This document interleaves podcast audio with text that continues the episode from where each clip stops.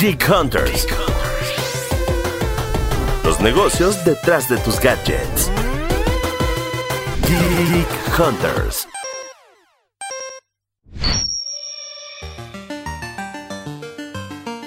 Bienvenidos, pues escuchas a una edición más de Geek Hunters, el podcast de tecnología de Grupo Expansión. Mi nombre es Gabriela Chávez, editora de tecnología de Grupo Expansión, y pues estamos de nuevo esta, esta semana de manteles largos con invitadazo de lujo en este café Geek Hunters, con alguien que es un experto en el mundo de la tecnología, pero que también nos va a hablar de ciencia. Vamos a hablar un poquito de desmitificar la ciencia y la percepción que tenemos de ella, tanto eh, como, como una disciplina, como en la vida diaria, y para hablar de, este tema nos va a acompañar José Varela, que es el director general de 3M y vicepresidente de Asuntos Corporativos en 3M para América Latina. Pero antes de empezar esta conversación con él, quisiera presentar a mi team tecno que obviamente me, me acompaña cada semana. De este lado, Erendira Reyes, reportera de tecnología de Grupo Expansión, y siempre es muy grato tener voces en distintas en este Café Geek Hunters. José, bienvenido, muchísimas gracias por, por estar aquí. Gracias a ustedes. La verdad que hoy más que nunca es importante hablar de ciencia y nosotros pues la oportunidad que tenemos de, promoverla, de hablar, de que la gente se interese, es, son oportunidades de oro. Así que agradecemos muchísimo el espacio que nos brindan hoy. Pero antes de empezar me encantaría recordarles, pues escuchas, que pueden dejarnos todos sus comentarios, sus sugerencias, de qué quieren que hablemos en el podcast y demás cosas eh, en todas nuestras redes sociales con el hashtag GeekHunters. Y a mí me pueden encontrar en Twitter como arroba gchaviles y en Instagram como arroba capsaviles. ¿A ti, En mi caso me encuentran en Twitter como Eresina Eresina y en Instagram y TikTok como Eres Eresita. Pero pues bueno, ahora sí, ya entrando de, de lleno en esta, en esta materia, eh, el reporte que, sacaban eh, ustedes en, en 3M relacionando a la percepción de la, de la ciencia, tenía un detalle que a mí me, me llamó mucho la atención y es cómo la pandemia nos cambió la percepción de la ciencia. Eh, ¿Qué cambio hubo? ¿Qué notaron ustedes ahí? pre pandemia y ahora en este, en este momento que estamos viviendo COVID? Sí, mira, eh, cosas muy importantes. Primero, la, pandemia ha sido muy triste, ha sido una situación muy difícil para el mundo. Si algo podemos rescatar positivo, es que las, eh, las personas, la población en general en todo el mundo y específica en México, le dan mucha más importancia a la ciencia. Nosotros hicimos un estudio pre y post eh, pandemia y la verdad que la ciencia ha ganado mucho terreno. Te comparto alguna data. Ahora, 89% de los mexicanos, estoy hablando específicamente de nuestro país, cree que la ciencia va a mejorar su vida en los próximos 10 años.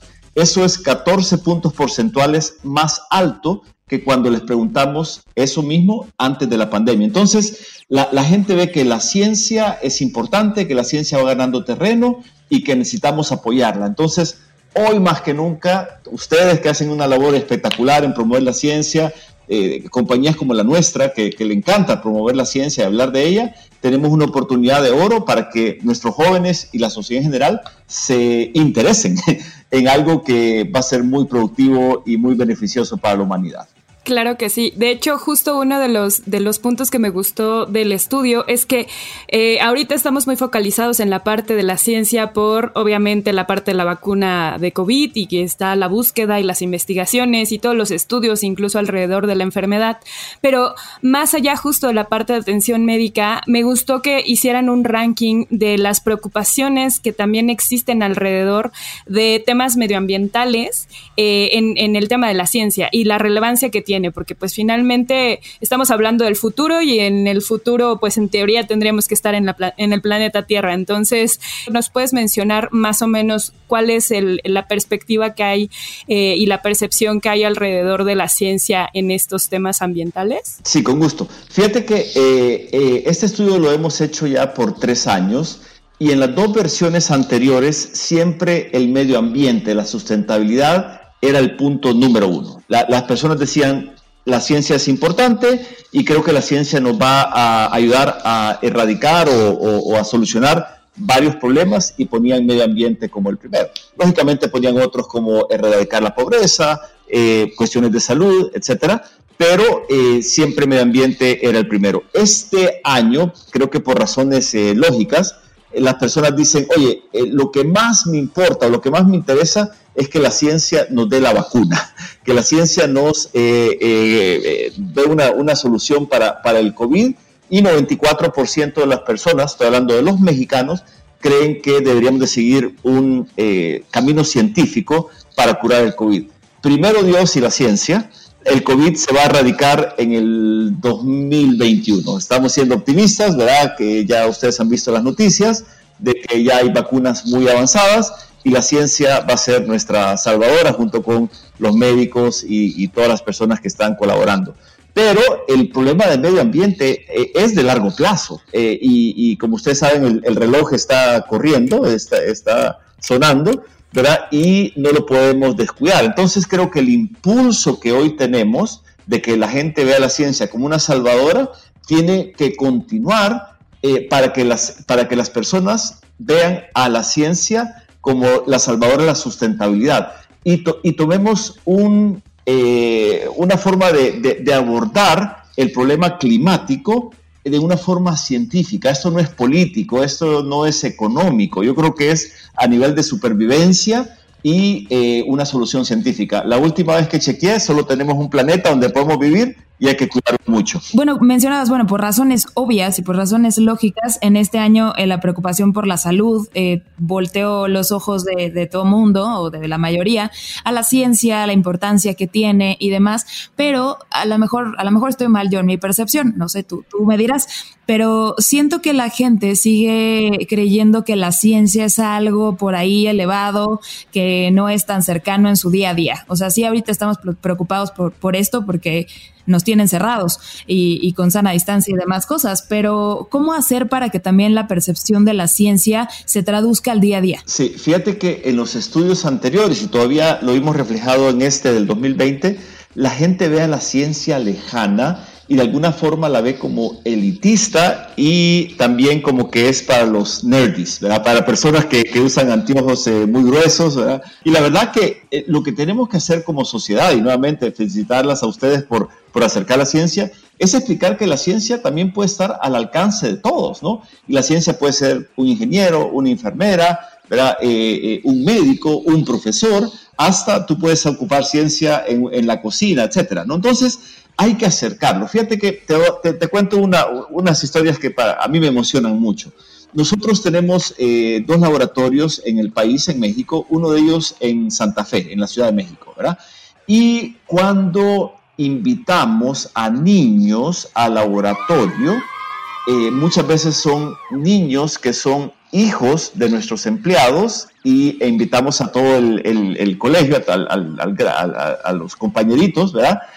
y les preguntamos antes de que entren al laboratorio, niños, niñas, ¿verdad? ¿Qué quieren ser? Pues tú sabes, las niñas eh, quieren ser artistas, quieren ser cantantes, quieren ser eh, bailarinas, eh, los, niños, y yo me reflejo porque ese era lo que yo quería ser, queremos ser futbolistas o pilotos de avión. o bomberos. Y todas son profesiones súper importantes y los necesitamos, por supuesto. Pero cuando ven el laboratorio y se les muestra problemas que se solucionan con ciencia y que es ciencia aplicada a la vida, ciencia aplicada a los problemas, se hace una demostración de que, mira, una señal reflectiva, eh, se les explica cómo funciona, salva vida, un químico para extinguir incendios, eh, salva vidas y salva eh, activos. En nuestro laboratorio tenemos quirófanos, tenemos sillas de, doctores, de dentistas, y se les explica en una forma sencilla cómo funciona eso cuando las niñas y los niños salen de ahí, quieren ser médicos, eh, quieren ser enfermeras, quieren ser ingenieros, ingenieras. Entonces, eh, cuando ven que la ciencia la pueden palpar y eh, que si se interesan por una carrera STEM, también diría una carrera de biología, les cambia la perspectiva. Entonces, tenemos que seguir apoyando la ciencia, acercándola y que la ciencia no es solo para inventar un premio Nobel, ganarse un premio Nobel, sino que también para cosas como hablábamos, ingenieros, eh, doctores, eh, eh, enfermeras y, por qué no decirlo, químicos, inventar algo y, la química, como mencionaba, se ocupa, se utiliza hasta en la cocina, ¿no?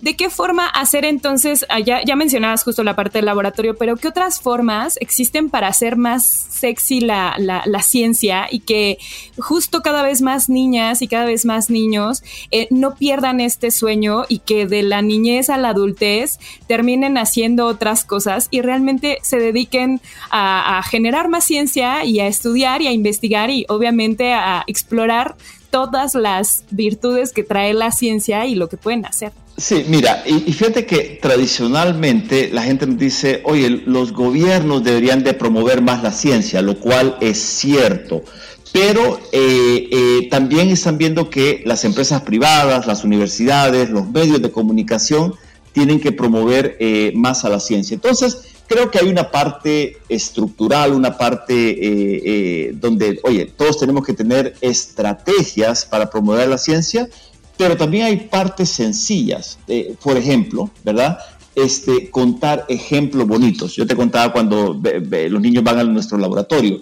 Cuando lanzamos el, el estudio de State of Science, este estudio que estamos hoy discutiendo, lo hicimos con tres mujeres top científicas mexicanas que nos contaron historias lindísimas sobre la ciencia. Y no te imaginas lo bonito que fue escucharlas. Entonces, creo que hay una parte entretenida, es, estos, estos blogs eh, ayudan, como yo te comentaba, nuestro, nuestro blog de, curiosidad.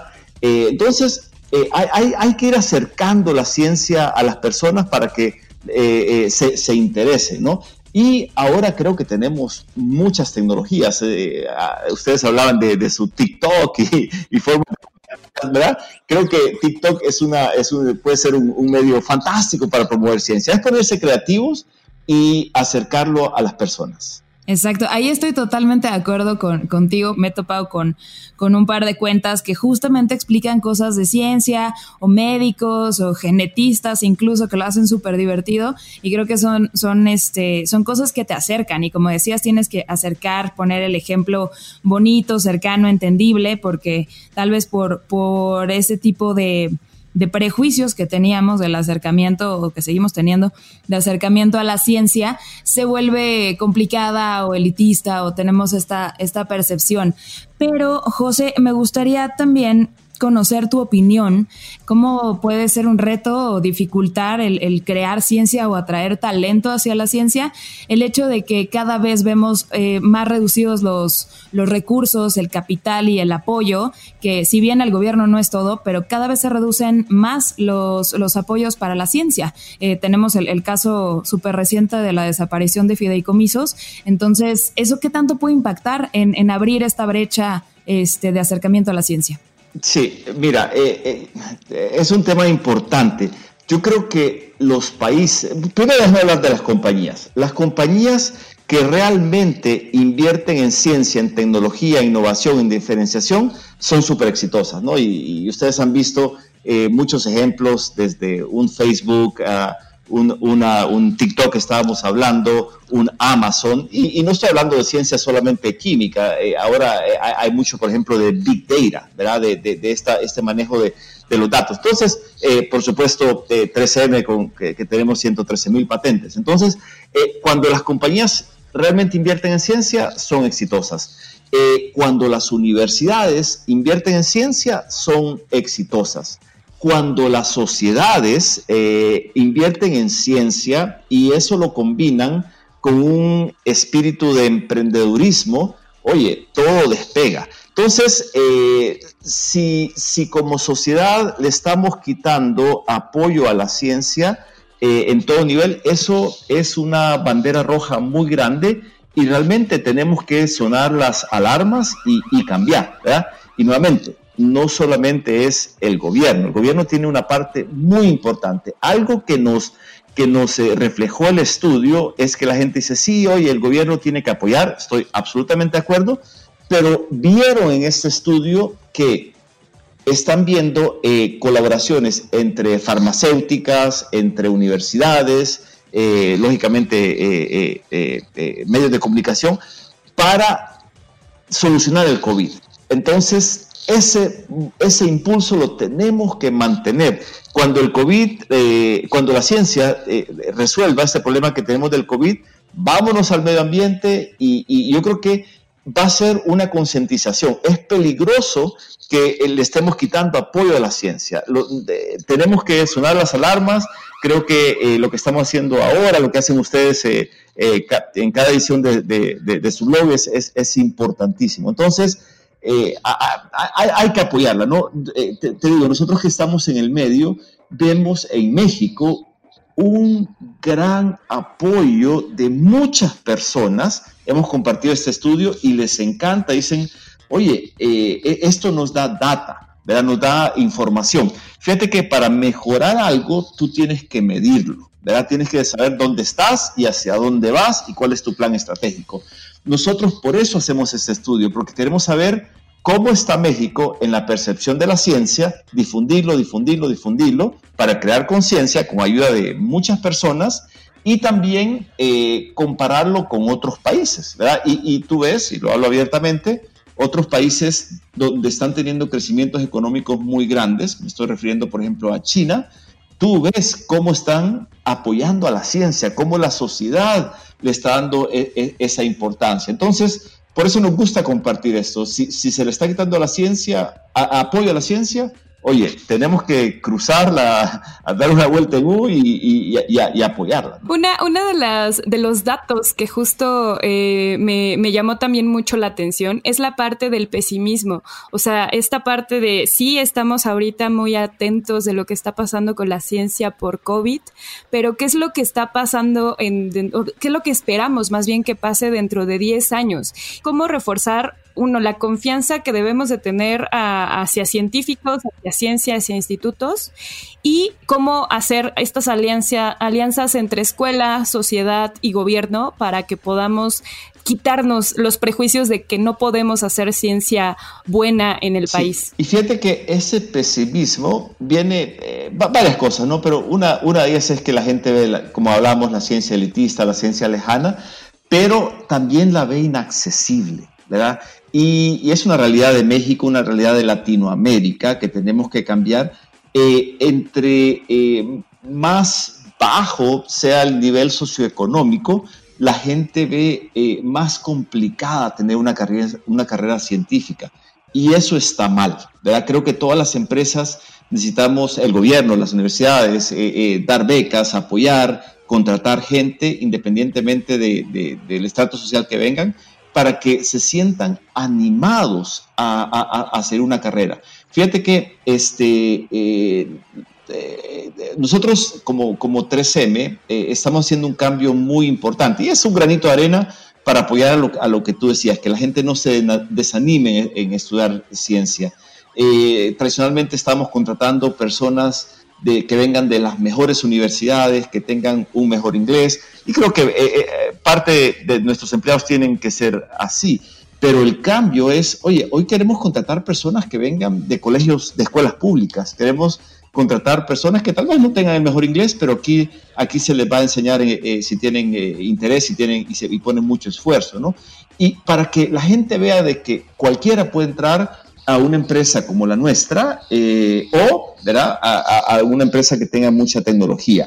Eh, estoy viendo universidades, lógicamente, que se están interesando en dar becas. Eh, hoy con, con, todas las tecnologías que, que, tenemos para aprender, creo que la estamos haciendo más accesible, pero no estamos avanzando a la velocidad que necesitamos. Necesitamos decir a la gente, oye, independientemente de dónde naciste, tú tienes un futuro en la ciencia y la sociedad tiene que estar dispuesta a recibirlos. Fíjate que eh, tengo muchos eh, colegas que manejan grandes empresas eh, multinacionales, principalmente americanas, y muchos de los científicos que contratan en México eh, en dos o tres años, eh, ingenieros eh, jóvenes, en dos o tres años se van para Estados Unidos a las casas matrices, a los laboratorios de las casas matrices, porque la calidad es buenísima, la calidad del científico mexicano es muy buena.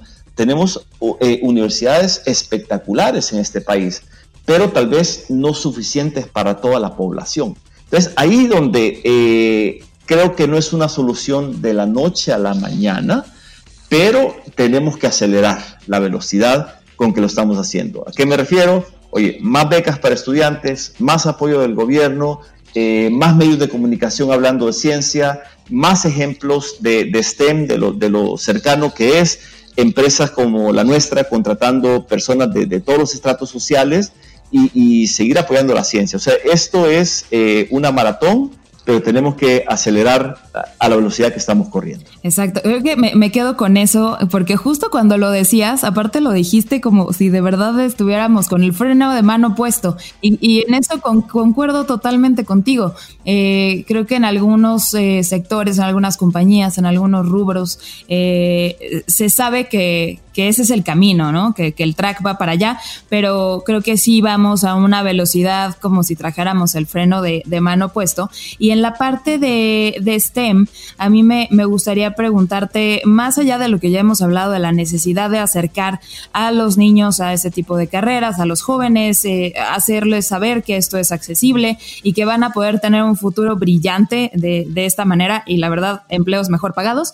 Eh, a mí me gustaría saber cuál es tu opinión en cuanto a la brecha de género que existe dentro de, STEM. Ahí, ¿qué es lo que tú notas? Eh, ¿Cuál es el interés de las niñas? Y no sé si, incluso qué sugerencias tendrías tú para que esto pudiera mejorar. Sí, hay una brecha y, es real. Eh, creo que también ahí se ha ido eh, avanzando.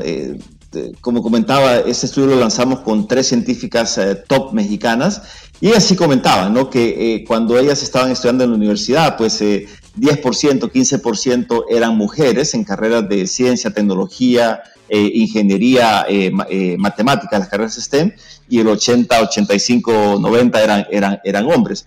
Eso está cambiando, ¿verdad? No estamos a niveles de 50, 50%, pero sí ya estamos llegando a muy cerca. Entonces, yo creo que en términos de que, las chicas eh, se acerquen, que, las niñas, las jóvenes se acerquen a, estudiar una carrera de, STEM, eh, estamos cerca al 50%. La idea es que las logremos contratar, ¿verdad? Yo te decía, nosotros estamos contratando por lo menos 50% de nuestros empleados son mujeres, actualmente 53 son mujeres, eh, sexo femenino. Entonces, tenemos que hacer esfuerzos para contratar y mantenerla. Creo que un esfuerzo que tenemos que hacer es que en ningún momento la maternidad, ¿verdad? Que es una cosa maravillosa, eh, eh, sea un obstáculo para que las mujeres puedan seguir una carrera de largo plazo en cualquier empresa. Todas las empresas tienen que hacer programas para apoyar y que si una eh, mujer o un hombre, ¿verdad? Igual, que sea un trato igual, eh, quieren eh, tener una carrera muy larga que puedan balancear sus intereses familiares, ¿verdad? con sus intereses profesionales. Entonces, creo que las empresas tienen un gran, un gran camino y también, pues, las universidades incentivar a que se siga, si, se mete en una carrera de, de STEM, eh, la, puedan conservar por, por, muy largo plazo, ¿no? Y fíjate que eh, yo, yo te he hablado mucho de las empresas, pero también creo que algo que hay que incentivar es ese espíritu de emprendedurismo. Tú puedes ser STEM sin necesidad de trabajar en una empresa grande, ¿verdad? Tú puedes tener tu propio laboratorio tu, o tu propio consultorio o, ser un ingeniero, eh, como llaman, ingeniera freelancer, ¿verdad? O, crear tu propia máquina, etc. Entonces, eh, hay países eh, que se han desarrollado muchísimo, no por grandes empresas, sino que por eh, una cultura de emprendedurismo. Se me viene, por ejemplo, Israel, donde hay muchas mujeres donde, donde están creando ciencia. Entonces, creo que ahí también hay que acelerar y eh, todos hemos demostrado que podemos trabajar desde la casa, ¿verdad? Eh, cuidar a nuestra familia y entonces la sociedad, la tecnología, todo está cambiando. Yo veo un futuro promisorio donde podamos eh, balancear vida profesional con, con vida familiar, pero nuevamente hay que acelerar. Otra cosa buena dentro de las pocas que nos deja la pandemia es que todos podemos estar eh, siendo muy activos desde nuestras casas. Y ahora un poco ya eh, empezando a cerrar el, el podcast, me gustaría hacerte dos preguntas. La primera es... Si hubieras conocido un poco más de todo, todo este tema, ¿te hubieras inclinado justo a estudiar alguna, alguna ciencia? O sea, ¿te hubieras dedicado a ser biólogo, físico, químico, matemático, etcétera? Esa es la primera pregunta. Y mi segunda pregunta es un poco, ¿cuáles serían, vamos, como la conclusión en general que después de COVID nos ha, nos ha dejado la parte de la ciencia? ¿Cuál sería el mensaje para la sociedad para que volteemos a ver a la ciencia porque en verdad es importante? Te cuento mi historia. Fíjate que eh, cuando a mí me gustaba mucho la matemática, nunca me gustó la química, para serte muy honesto, pero me encantaba la matemática. Y cuando, cuando decidí que estudiar, estaba entre eh, ingeniería industrial o administración de empresa. Me, me, me, me, decidí por administración de empresa, me gustan los negocios, etcétera, ¿no? Y siempre recuerdo mi última clase de química, dije, oye, nunca más voy a tener que ver química. ¿Sabes qué? ¿Sabes qué? Trabajo en una empresa química, una empresa de tecnología, donde eh, eh, pues todas nuestras materias primas vienen de son, básicamente lo que nosotros es transformamos la química. Eh, eh, ya eh, avanzado en mi carrera en 3M, me volvió, tuve que tomar cursos de química y me encantaron, ¿verdad? cómo un carbono al final del día se transforma en un adhesivo, ¿verdad? o cómo una planta, ¿verdad? que es sustentable, también se puede transformar en un adhesivo. Entonces, las clases de químicas que tomé después que tenía 50 años me encantaron. ¿Por qué? Porque lo vi aplicado. Entonces, la respuesta es sí. Creo que si hubiera habido, si hubiera visto, perdón, si hubiera visto eh, lo bonito que es la ciencia y cómo eh, se transforma y cómo crea eh, riqueza a la sociedad y, beneficio a la sociedad, me hubiera encantado más. Después, las implicaciones del, del, del COVID. Eh, lo hablamos de alguna forma, ¿no? Eh, el COVID ha acercado a la población a la ciencia, le ven la importancia, le ven que va a solucionar un problema eh, muy fuerte que tenemos hoy. Y además están viendo de que por primera vez realmente están colaborando las universidades, los gobiernos, las empresas privadas, los medios de comunicación, los partidos políticos, todos están colaborando eh, eh, para eso. Entonces, mi conclusión es que tenemos que aprovechar y no perder ese impulso que tenemos. El otro gran problema dentro de muchos, o tal vez los otros dos grandes problemas dentro de muchos, es eh, el medio ambiente. Tenemos que cuidar el, el, planeta y tenemos que mejorar la equidad, justicia social, ¿verdad? Dentro de nuestra, erradicar la pobreza, eh, eh, que no haya diferencia de género, ¿verdad? Que, que, hombres y mujeres tengan la misma, las mismas oportunidades. Y creo que eh, la ciencia también nos va a ayudar para eso, ¿verdad? Conocimiento es riqueza para toda la población. Estoy de acuerdo. Tú, Gaps, ¿cuál es, si tuvieras tenido, vamos, este acercamiento, hubieras justo estudiado alguna, alguna carrera enfocada en ciencia? Híjole, no lo sé porque me pasa algo muy chistoso. Eh, mis papás sí, sí se dedicaron, o bueno, más bien sí estudiaron eh, cosas, cosas de ciencia. Mi mamá es química, mi mamá es QFB y mi papá es ingeniero en telecomunicaciones. Entonces, digo, mi mamá se acabó dedicando más al lado administrativo y de ventas y, demás, pero le fascina y sí te sabe hablar de, de, de fórmulas y de laboratorio y de todas esas cosas que le fascinan yo jamás aprendí a balancear ni un elemento, o sea, no, ni me fui extraordinario de física, de química, de matemáticas, entonces creo que más bien ahí el punto fue que no era que no lo tuviera cercano y que sí conocía ese mundo y, y demás, sino que en la escuela nadie jamás me lo acercó, o sea, no, no que hubiera sido enteramente su culpa, porque obviamente hubo gente que sí le encantó, pero a mí nunca me supieron enganchar con cómo me enseñaron ese tipo de cosas.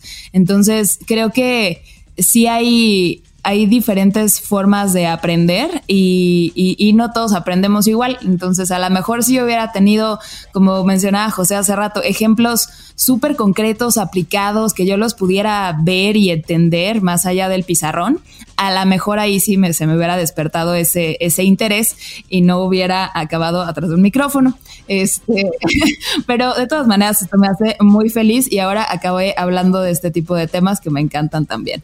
¿Tú?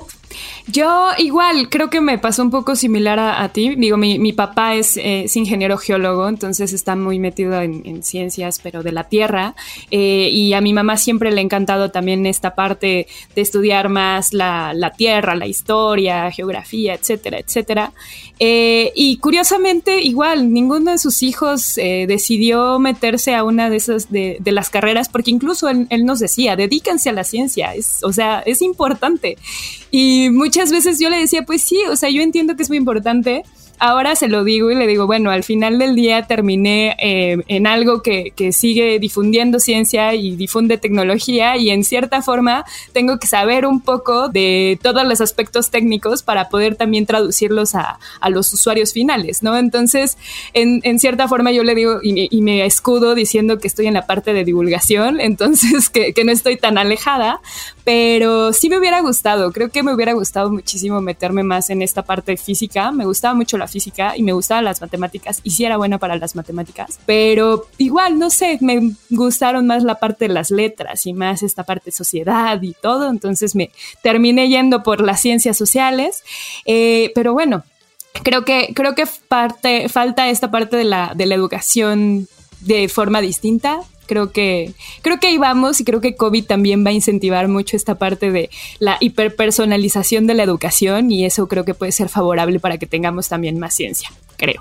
Exactamente, y creo que vamos a, tener que, seguir hablando de esto y, lo mejor es que tenemos cada vez más expertos, como tú, José, como compañías que se preocupan por esto, que nos acercan data y que nos ayudan a hacer este esta materialización de, la ciencia y bajar la, percepción, ¿no? Quitarle como todas estas cosas de que es elitista, que es lejana, en este episodio nos quedó clarísimo que no lo es y que sí es súper aplicable y necesaria. Y necesitamos meterle turbo a, este, a, todo este conocimiento STEM y, toda la percepción que tenemos en México de la, de la ciencia. José, te agradecemos muchísimo que hayas estado en Geek Hunters con nosotras. Un placer para mí y gracias por difundir la ciencia. Gracias a ti por la plática y pues ya habíamos dicho nuestras redes sociales al inicio, pero se las recordamos ahorita de, de nuevo. ¿Puedes escuchas?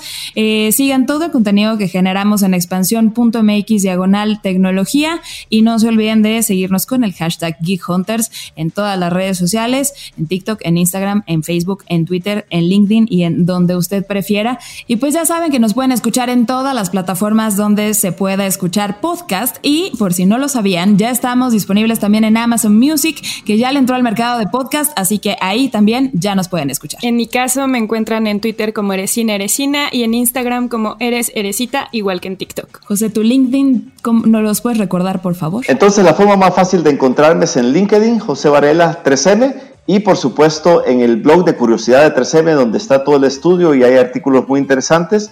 Curiosidad 3m.com. Perfecto, pues ahí estamos, seguimos en contacto y pues listo, sigamos con esta conversación en otras plataformas. Les agradezco muchísimo y hasta la próxima semana. Bye. Geek Hunters. Los negocios detrás de tus gadgets. Geek Hunters.